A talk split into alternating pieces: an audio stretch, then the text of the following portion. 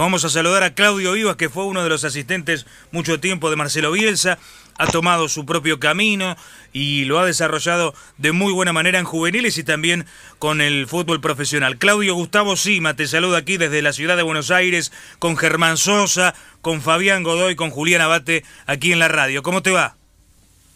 ¿Qué tal? ¿Cómo andan? ¿Cómo hace Gustavo? Mucho gusto. La verdad que es un placer poder hablar con ustedes. Y bueno, sí, es un mal recuerdo y por suerte no tengo Deporte B para volver a ver los partidos porque ya lo vi como 15 veces cada uno, así que no, no quisiera volver a verlos. Mira vos, ayer Matías Almeida charló con nosotros y nos dijo que a partir de su retiro como futbolista nunca más vio algún partido. Yo le pregunté por eh, su participación en el Campeonato del Mundo de Francia, por ejemplo, en el 98 con Pasarela y también eh, en Corea y Japón y dice, "No, no puedo. No, no, no.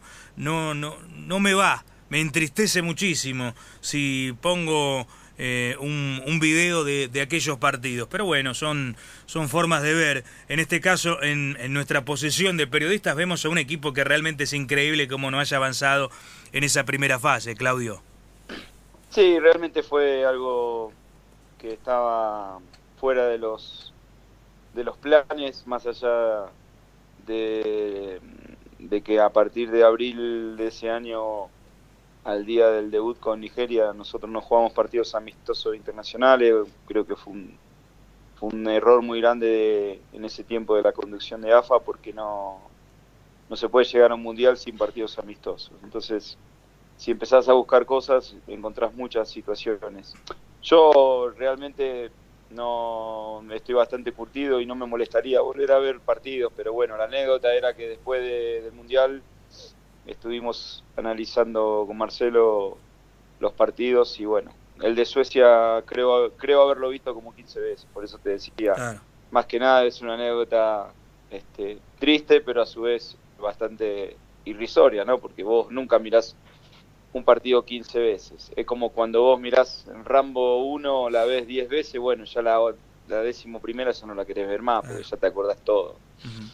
Entonces, bueno, este, en ese sentido creo que teníamos un gran plantel, un buen grupo de futbolistas y habíamos empezado bien, más allá de la lesión que tuvimos en la entrada en calor con, con Roberto, con Roberto Ayala, que se desgarró en la entrada en calor con Nigeria, muchos no lo van a recordar, pero bueno, ahí este, inmediatamente se rearmó de nuevo la línea, habíamos pensado jugar en línea de tres y bueno, se rearmó nuevamente la línea de tres y, entró Placente que lo hizo de muy buenas maneras en esa posición que, que no la desconocía, pero que, que, nosotros lo habíamos llevado para que juegue de lateral izquierdo.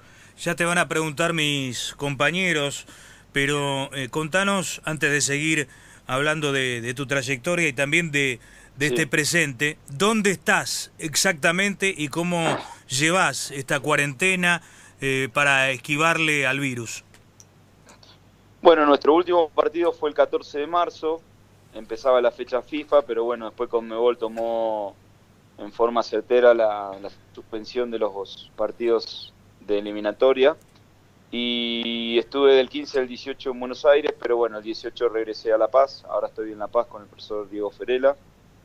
Estamos, empezamos a entrenar el día 18 con un plan diario para cada futbolista, para cada jugador. Lo hacíamos en forma privada con cada uno, establecíamos un horario de contacto, ellos nos pasaban, hoy la tecnología ayuda mucho, nos pasaban por WhatsApp lo que habían hecho, pero bueno, debido a eso y no a nuestra forma de, pensar, no nos quedamos conforme y acá se puso bastante difícil la situación porque hoy por hoy, por ejemplo, sábado y domingo no se puede salir a la calle, las compras las tenés que hacer de lunes a viernes y con el número de con el final del número de documento tenés un día estipulado. Bueno, entonces a partir de ahí, el día 23, el lunes 23, hoy cumplimos una semana, empezamos a organizar entrenamiento por un programa que se llama Zoom, eh, por videollamada, los grupos son de nueve y bueno, establecimos tres horarios para facilitar la, la comodidad de cada uno de esos y además porque ellos tienen que cumplir dentro de sus posibilidades y sus armas este, la parte aeróbica. Que ahí hay que hacer un paréntesis porque no, nosotros no tenemos, tenemos un buen club, estamos en un gran club, en el mejor de Bolivia, pero no tenemos la facilidad que tiene a lo mejor lo que vemos en redes sociales de los jugadores europeos, donde Marcelo tuvo la, la genialidad de mandarle una bicicleta a cada jugador, donde los futbolistas europeos de elite tienen su gimnasio propio. Bueno, nosotros eso no tenemos, nosotros tenemos palo de escoba, tenemos una colchoneta, cada uno, el que no tiene colchoneta usa, claro, usa una frazada o, usa una alfombra. Pero bueno, la cuestión es que tenemos una hora con ellos y, entrenamos este, todos los días eh, en videollamada. Y bueno, eso la verdad que nos dejó muy contentos, ellos están también muy contentos. Y hoy finalizamos la semana con un entrenamiento en conjunto, todos, todos juntos, eh, porque ese programa te permite tener 100 personas comunicadas. Y bueno, eh, mañana obviamente le daremos libre y el lunes empezaremos nuevamente. Más o menos eso es lo que estamos haciendo. Muy bien, Claudio. Allí están Germán Sosa, Fabián Godoy también para, para preguntarte. Bueno. Claudio Vivas en La Paz. Germán. Eh, Claudio, qué gusto saludarte. A propósito de lo que empezaron charlando con Gustavo, eh, la verdad yo no, a mí no me gusta atar el rendimiento de un equipo con el resultado porque muchísimas veces no van de la mano. Eh, si yo tengo que hacer un escalafón, eh, pongo a la selección de Bilardo en el 86, porque no solamente no hubo un equipo que le genere un mano a mano con su arquero, sino que eh, además logró el objetivo, que es una cosa que también hay que poner en la mesa. La selección de Basile, que por la situación de Maradona quedó en el 94 en el camino, y creo que esa de 2002 de Bielsa fueron las tres mejores que me tocó ver. Sin embargo, bueno, dos de ellas, la de Basile por lo de Maradona, me parece que fue crucial, y la de Argentina, vaya uno a saber por cuántas causas, no pudo dar el paso que tenía que dar en 2002 normalmente, porque creo que debe haber sido una de las elecciones argentinas que más respeto se había ganado en todo el mundo en la parte previa. Digo, con el tiempo transcurrido, ustedes hicieron, vos dijiste que viste 15 veces los partidos. Yo he llegado a escuchar que Suecia se defendió bien contra Argentina y Sorín se perdió dos goles cabeceando adentro del área chica por arriba del travesaño. Es decir, mm. si eso es defenderse bien, la verdad no entiendo más nada yo de esto, pero digo, ustedes hicieron un diagnóstico de lo que pasó, aquello de las tantas cosas que se dijeron, ¿no? Que por ahí desde afuera se dice mucho, y ustedes desde adentro son los que de alguna manera pueden tener la posta, ¿no? Sí, sí, obviamente nosotros como cuerpo técnico y como un maestro como Marcelo, que, que la autocrítica es, es, es, algo en lo cual no se puede dejar pasar. Yo, yo veo que hay en, en nuestro rubro de entrenadores hay de todos y a todos le ha ido bien y a todos han tenido éxitos, desde, desde, desde el primero al último. En realidad la autocrítica en nuestro cuerpo técnico siempre existe, siempre existió, yo todavía lo sigo, lo sigo teniendo a, pesar de que no estoy trabajando con Marcelo. Y obviamente hay muchas cosas que, que se pueden decir y hay muchas cosas que quedarán guardadas en el cajón de los recuerdos. Y en cuanto a tu análisis inicial, coincido plenamente a mí la selección que más me gustó fue la de Bilardo y, la de Basile también. Era un equipo que, entraba a la cancha y se sabía, se sabía que jugaba y se sabía que, bueno, que tenía un diseño de juego diferente. El nuestro, la verdad que también era un, era un equipo que estaba muy bien aceitado y creo que nuestro, gran, nuestro último gran partido fue en abril si mal no recuerdo, el, 26 de abril en, en, cuando le ganamos a Alemania 1 a 0 con gol de casualmente de un tal Sorín. Este, y sí, lo que te decía anteriormente, al principio en, el, comienzo, yo le decía a Gustavo que nosotros llegamos al Mundial sin partidos amistosos internacionales. Este, y bueno, y eso creo que de alguna manera no, no fue positivo. Nosotros habíamos pedido jugar con equipos cuando digo nosotros, Marcelo, ¿no? Básicamente el que tomaba esa decisión era él. Habíamos pedido jugar con equipos de la semejanza de los rivales, o sea, buscar un africano, buscar un, europeo que, jugara con el sistema de juego de, de Ericsson, que era el 4-4-2, jugando de contra. Eh, buscar un equipo como Suecia, que era un equipo que también buscaba, jugaba mucho el error del rival, que tenía mucho, este, mucho, mucha cercanía sobre el arco propio y, y poca posesión de pelota, pero bueno, no se dio la posibilidad, tuvimos amistoso con dos equipos japoneses. La verdad que los japoneses en ese sentido nos hicieron un, buen partido, pero en lugar de parecer jugadores de fútbol parecían kamikaze, corrían mucho, no era lo que nosotros habíamos pedido, le habíamos pedido al entrenador japonés que, jugara de una manera para más que nada para ensayar lo que se ve, lo que venía, ¿no? Porque en definitiva uno cuando preparaba los partidos en ese sentido y por eso llevamos ocho Parry, llevamos Piculichi, Macherano, bueno, unos cuantos jugadores en ese tiempo, la Gata Fernández lo llevamos de Sparring, era exclusivamente para preparar partido a partido de una manera diferente.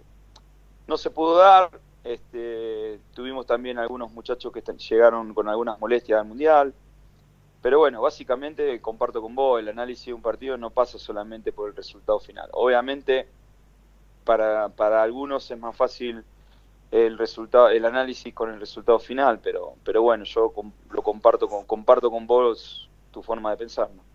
Sí, ese es un análisis bastante perezoso, ¿no? Holgazante, diría, analizar con el resultado. No tener muchas ganas de laburar, pero bueno, el, el, tema que quería consultarte, y ya Fabián te va, te va a preguntar también, Fabián Godoy, eh, es, a ver, no, no resulta tan alocado lo que le pasó, digo, con transcurrido el tiempo y por doloroso que resulte, a la selección argentina. Fíjate lo que le ha pasado a Italia y fíjate lo que le pasó en el último a Alemania. Es decir, estamos hablando de, de, selecciones pesadas que en definitiva vivieron lo mismo. ¿Y?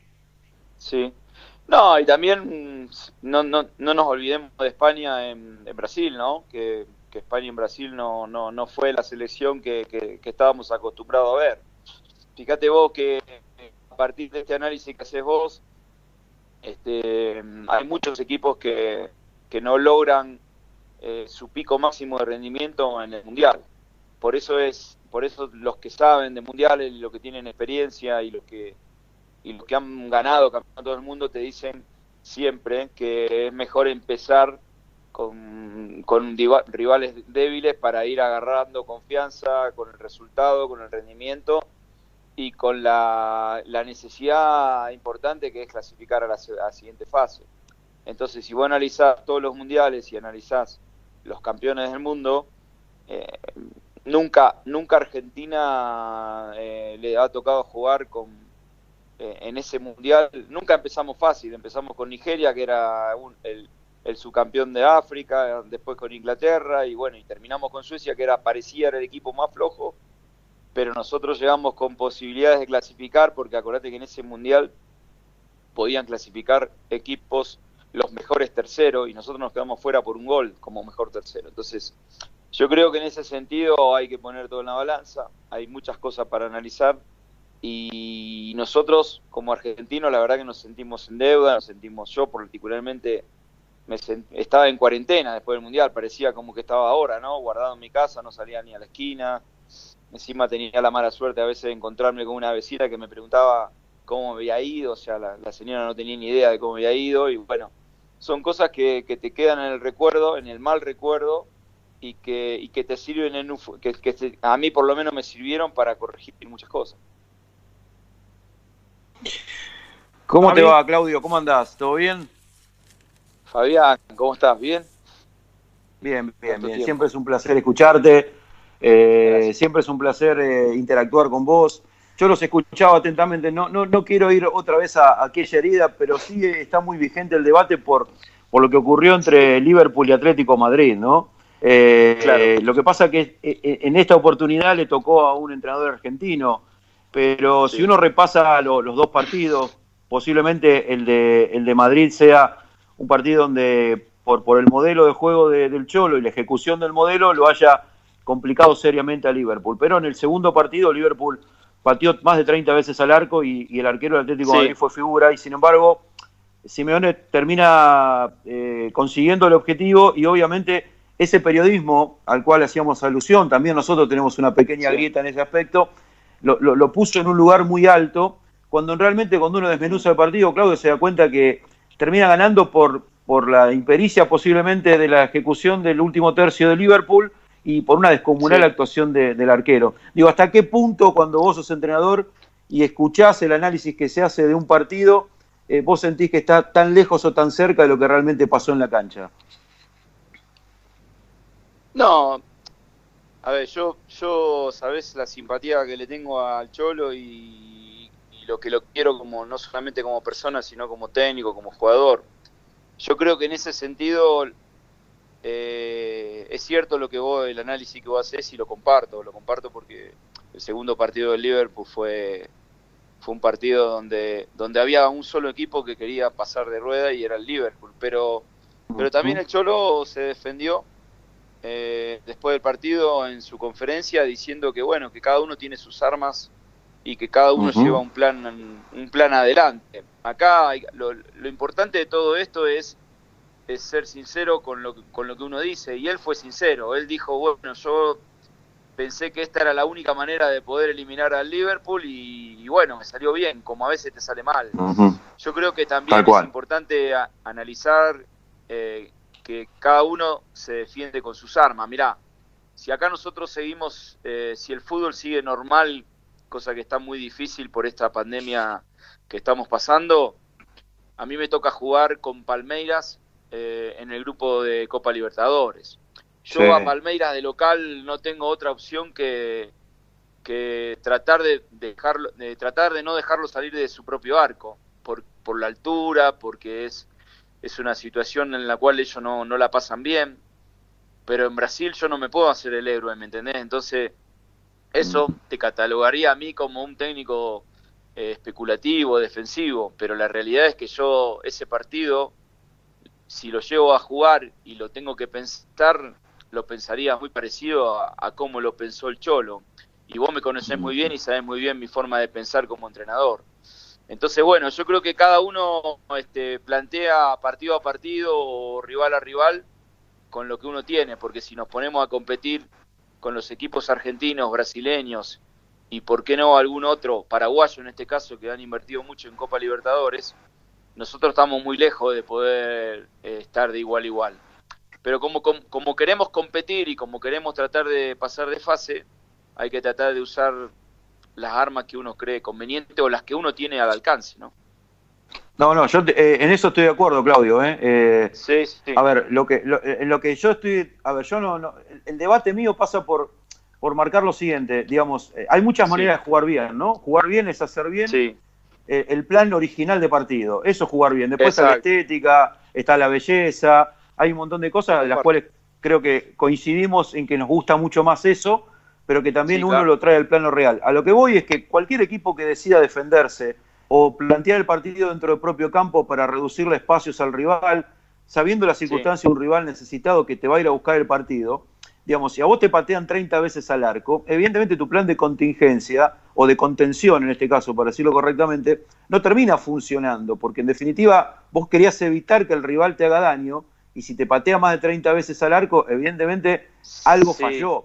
Después aparece la, aportación individual. Digamos, el arquero que tiene el Atlético Madrid en este caso, o el que puedas tener vos, eh, o el que pueda tener Palmeira cuando se dé el partido, digamos, podrá tener una gran capacidad y una gran capacidad sumada a una gran tarde, una gran eh, tarde-noche. A eso iba Claudio. Yo, digamos, eh, a mí me gusta una manera de jugar, y a vos también, pero, pero en definitiva uno también este, atiende la coherencia. Yo, Alfaro, creo que fue un técnico coherente en Boca, porque siempre defendió su modelo. Después el modelo podría estar afín o no afín al gusto del público, o al gusto del futbolista, o a la crítica del periodista, ¿no? Sí, totalmente de acuerdo. Aparte, tocando el tema de Gustavo, y, a mí me no me tocó estar de cerca porque no pude participar el último en mi gestión. Alfaro jugó con Alfaro, entonces que no se le puede criticar nada a Alfaro. Alfaro hizo lo que él pensó todos sus equipos. Obviamente, este, podés estar de acuerdo o no, pero fue un auténtico Alfaro y la verdad que en ese sentido me parece bien, porque en definitiva eh, uno de los grandes defectos que tenemos los entrenadores a veces es que querés hacer cosas de las cuales no crees, porque después al que tenés que convencer son a 25 jugadores. Entonces vos en búsqueda del resultado a lo mejor planteás algo en, el cual, en lo cual no crees o en lo cual no sabes cómo planteárselo a los 25 jugadores. Entonces ahí ya de, antemano estás, estás haciendo algo que no, no corresponde o por lo menos no, no está al alcance de uno, ¿me entendés? Entonces, bueno, yo en ese sentido comparto con vos tu análisis y sí, claro, si te patean 30 veces, yo creo que hay que preocuparse demasiado. Hay que, hay que darle mucho mérito al entrenador de arquero, a Pablo Bercellone, que, que tiene muy bien a los arqueros del Atlético de Madrid. en ese sentido, ¿no? Claudio, quiero preguntarte por lo que ha sido tu tarea en particular en los últimos tiempos, porque has dirigido con éxito a las divisiones juveniles eh, de diferentes clubes y has trabajado también con el fútbol profesional como lo estás haciendo ahora en Bolívar. ¿cómo es eh, modificar, eh, no sé si los criterios, pero sí eh, la manera de encarar a, chicos que, que, están apareciendo y que tratás de formar para que se desarrollen en el fútbol profesional y estar frente a un plantel que tiene que encarar una Copa Libertadores de América, si se quiere, como ahora con Bolívar? Mira, después de mi salida de Boca en juveniles, eh, a mí no me queda otra alternativa que empezar nuevamente a dirigir primera. Yo había tenido un paso positivo en Manfield, habíamos clasificado a la Sudamericana con un interinato sobre Matías que se había ido. Eh, y la verdad que en ese sentido yo me sentía cómodo porque tenía buenos jugadores, un buen cuerpo técnico, pero Banfield en sí es un club que, que necesita mucho de sus jugadores jóvenes. Entonces, bueno, por eso acepté ese periodo corto el desafío. Pero después, a la larga o a la corta, siempre el resultado es el que manda. Entonces, definitivamente no tuve otra alternativa que, que dar un paso al costado. Después, me tocó siempre, eh, después de Boca, siempre los dos clubes que agarré, que fue Sporting Cristal y, ahora Bolívar, son clubes que, que necesitan y que le dan mucha importancia a la proyección de jugadores jóvenes. Por supuesto que las dos, las dos facetas son totalmente diferentes, trabajar en juveniles y trabajar en, en primera división. Pero bueno, creo yo particularmente que uno ha pasado por muchos lugares y, cree estar capacitado para poder, para poder eh, aceptar este, este desafío en particular. Yo creo que en el fútbol argentino hay muchas cosas que se están haciendo bien, pero yo sigo pensando de que hay muchas cosas que no, no son las que presen. Entonces, eh, hay, hay, muchos que dicen, sí, hay que darle importancia a los juveniles, pero después en cada mercado en cada mercado de pases te, te, llevan 10 o 15 jugadores. Entonces, eh, ¿a dónde está el proyecto real de los juveniles? El proyecto real de los juveniles no es hacer debutar solamente a un futbolista. El proyecto real de juveniles es tratar de que de que los dos laterales, aunque sea, sean de tu club, o, o no sé, o cualquier otro puesto. Entonces yo cuando veo jugar eh, a mi equipo con dos, dos laterales prestados, eh, a pesar de que Kudelka hizo un gran trabajo, cuando veo mi equipo Newell, ¿no? Este, a pesar de que Kudelka hizo un excelente trabajo y, lo, y, la verdad que le agradezco a Kudelka que haya agarrado Newell, pero veo dos, dos, laterales que no son de la casa y bueno, ahí me empiezo a preocupar sobre realmente cuál es el proyecto juvenil, ¿no? Es que no lo esperan a, los pibes, a Puedo citar a Nadalín, también había un chico Valenzuela que, eh, que tenía un... Valenzuela se fue. Se fue, claro. y un San también se fue. Eh, hay muchos jugadores que no tuvieron 50 partidos con la camiseta del club. Por eso hay que elogiar mucho el trabajo que hace en Vélez, por eso hay que elogiar el trabajo que hace Subeldía en Lanús, porque ellos necesitan de, de, refuerzos y necesitan de jugadores elite o necesitan de la vuelta de San o necesitan a lo mejor el regreso de, Centurión al fútbol argentino, pero también ponen a los jugadores importantes de la cantera y lo potencian el club, no solo en los futbolísticos, sino también en el capital. Porque el fútbol argentino sin, jugadores propios y sin capital genuino es muy difícil. Es muy difícil poder sostener esto. Esta es una opinión personal. ¿no? Muchachos. Eh, Claudio, a propósito de Heinze, te quería preguntar eh, por el perfil de algunos entrenadores. Eh, no, quiero comparar, pero digo, ¿quién, te hace acordar más a lo que ustedes trabajaban cuando ves el plan de partido? Heinze, Becachese, este, ¿hay, alguno que esté cercano a, a ese sentir que, que, que ustedes, Soso, que van a empezar a trabajar en San Lorenzo y que, bueno, hemos visto ya sus equipos en, en Defensa y Justicia? Digo, sin entrar en comparaciones, hay muchos hijos de en función del pensamiento, pero no sé cuántos de esos hijos realmente plasman ese pensamiento dentro de un campo de juego. No, me parece que Heinze da con el perfil más parecido. Si bien no han trabajado juntos, han, lo ha tenido Marcelo como futbolista y, creo yo que, va de la mano con muchas cosas parecidas. El carácter, la forma de trabajar, el entrenamiento, la llegada del futbolista. Yo creo que en ese sentido este, el gringo reúne muchas condiciones. En el caso de Becasese, Becasese empezó a trabajar con San Paoli y, bueno, tiene un, eh, un diseño más parecido al de él y, Mariano, Mariano fue un, alumno nuestro, mío, en, cuando yo lo llevé a trabajar a Estudiante de La Plata con 24 años, no ha trabajado nunca con Bielsa, entonces si se le parecen o si se les quieren parecer, más que nada es por porque tienen una forma de pensar parecida, pero me parece que Heinze tiene su libreto propio y tiene una semejanza muy muy muy similar. Muy bien, Claudio, la última pregunta eh, te la hace Germán Sosa y ya te deliberamos. ¿eh? quería, quería consultarle por lo siguiente puntualmente, porque eh, hace un rato hacían referencia al Atlético Madrid y como este es el país de las etiquetas, normalmente se pone etiquetas si un técnico ataca, si un técnico se defiende, en realidad. Yo te digo, por relatando en ESPN muchas veces me ha tocado ver muchísimos partidos del Atlético Madrid y la verdad es que no me cierran los números para catalogarlo como un equipo defensivo, porque si eh, en 30 partidos de la temporada jugás en territorio rival y dominás, y tic, tic, tic, y tocas la pelota y haces circular con Coque, con, con Saúl Ñíguez, con todo. Y en tres o cuatro partidos de pesados de Champions, eh, con el Barcelona Real Madrid a nivel doméstico en España, digo, te metes un poco atrás, claro, ven cuatro partidos, eh, ven esos cuatro partidos y dicen este Simeón es defensivo. Yo te pregunto si no estarán confundiendo el pan rallado con el acerrín o digo, no, ¿no será que ser defensivo no es lo mismo que defenderse bien, que es otra cosa? Exacto. No, no, es, es absolutamente muy... La verdad que comparto mucho lo que decís, porque eh, sí, yo, yo a Simeone lo conozco bien porque cuando estábamos, yo estaba en estudiantes, él salió campeón en estudiante cuando estaba a nueve puntos de, de Boca, el Boca de la Volpe, este, y sinceramente, y sinceramente cuando vos veías los partidos donde, donde estudiante necesitaba ganar, a, veces ponía hasta 6, 7 delanteros. Entonces, la realidad, la realidad es que, es que Simeone no es un técnico defensivo. Lo que, lo que, lo que es Simeone para mí es un gran estratega que prepara todos los partidos eh, de una forma diferente. O sea, yo a mí me tocó ver la final de la Champions en Milán tuve la suerte de viajar con mi hijo, que fue un viaje de placer y, la verdad que no me lo olvido nunca más.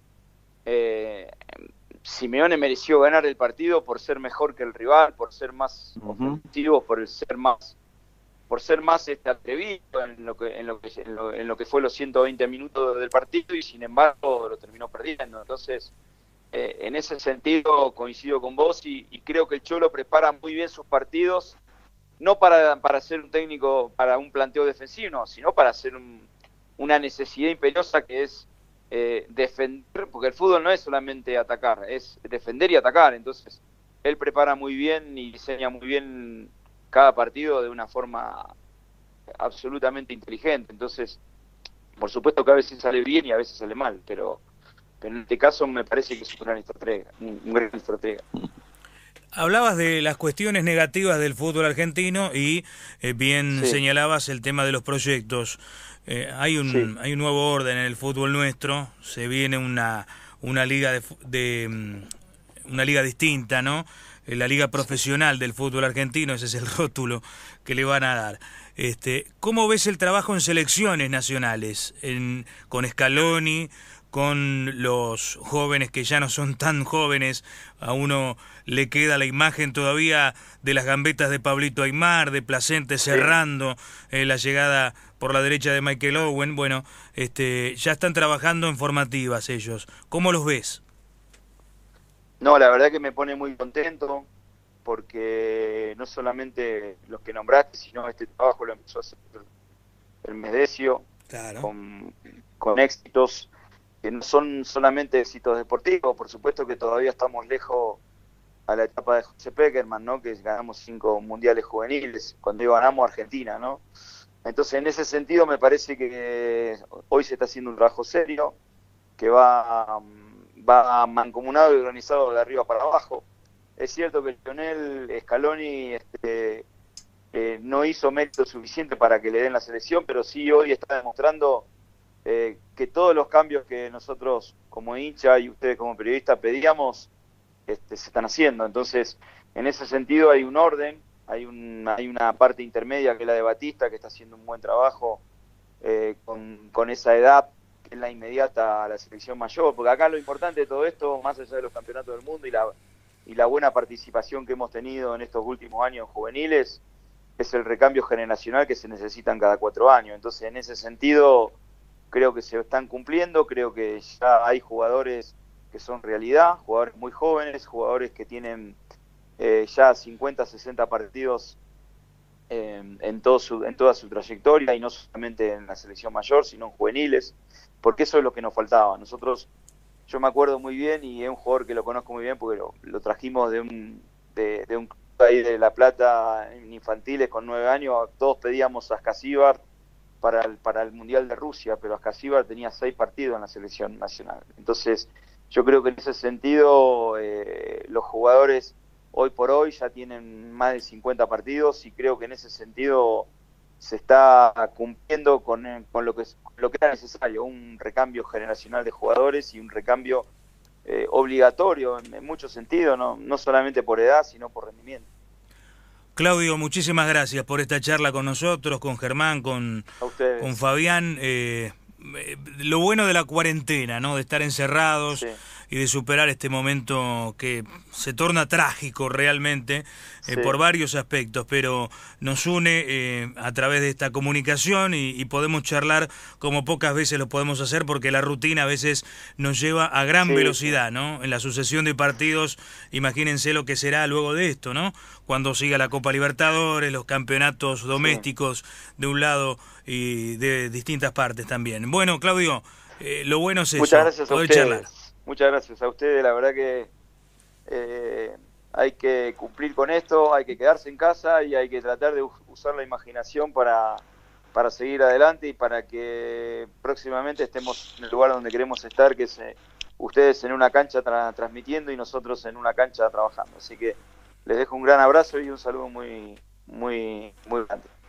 Muchas gracias. Claudio Vivas con nosotros, actualmente entrenador de Bolívar. Hemos repasado un poco su trayectoria, su manera de pensar.